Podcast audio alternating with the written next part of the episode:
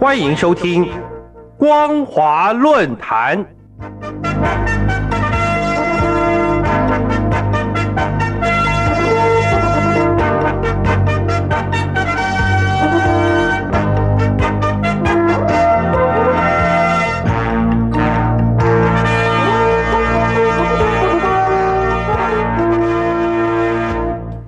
众朋友，你好，欢迎收听光华论坛，我是张妮。今天要跟大家分享的题目是：为管控疫情所倡议的就地过年是很冷血的。听众朋友，时序流转，农历春节即将到来，但因为新冠疫情再次席卷中国大陆多个省份，中共当局就针对疫情所采取的极端防疫措施。显然将导致许多人无法返乡过年，这对思乡情切、渴望回家与家人团聚过年的人来说，他们心中的无奈与失望，可能是外人所无法想象的。从二零一九年十二月开始，新冠病毒肆虐武汉之后，迄今已经是第三个中国新年。受到疫情的影响，一大家子聚在一起欢度新年的传统。似乎已经离人们有段距离了。尤其对中国大陆三点七亿的农民工而言，中国新年几乎可以说是他们唯一有希望可以回家探望家人的长假。今年如果再不能回家，铁定会让他们陷入失望和不满当中。根据不完整的统计，从疫情反扑之后。至今已经有包括宁夏、河北、河南、广东、山西、浙江、广西、上海、天津、安徽等超过十个省份发布了就地过年的倡议。例如，去年十二月九号，河北张家口经开区就公告出最新的通知，要求全区党政机关、事业单位还有国有企业干部职工要率先垂范，一律在本地过年。一律不出境，不前往高风险地区，不离开当地。如果有需要的，要严格审批管理。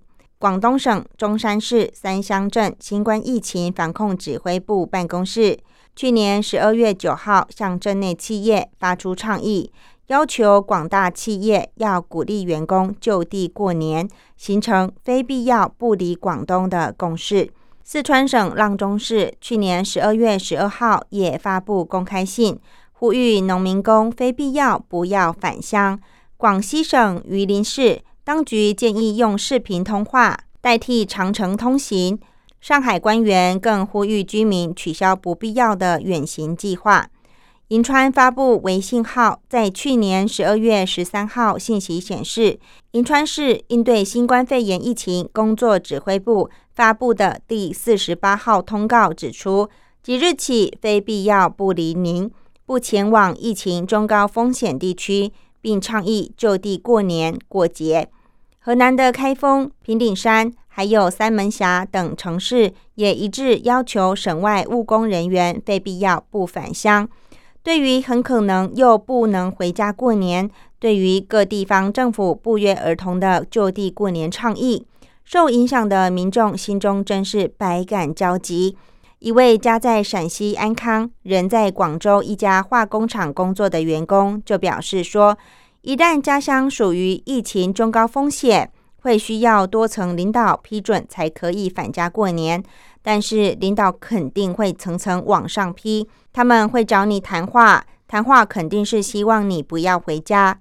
可是今年我真的好想回去一趟，因为去年就没有回，在异地过年还真不是滋味。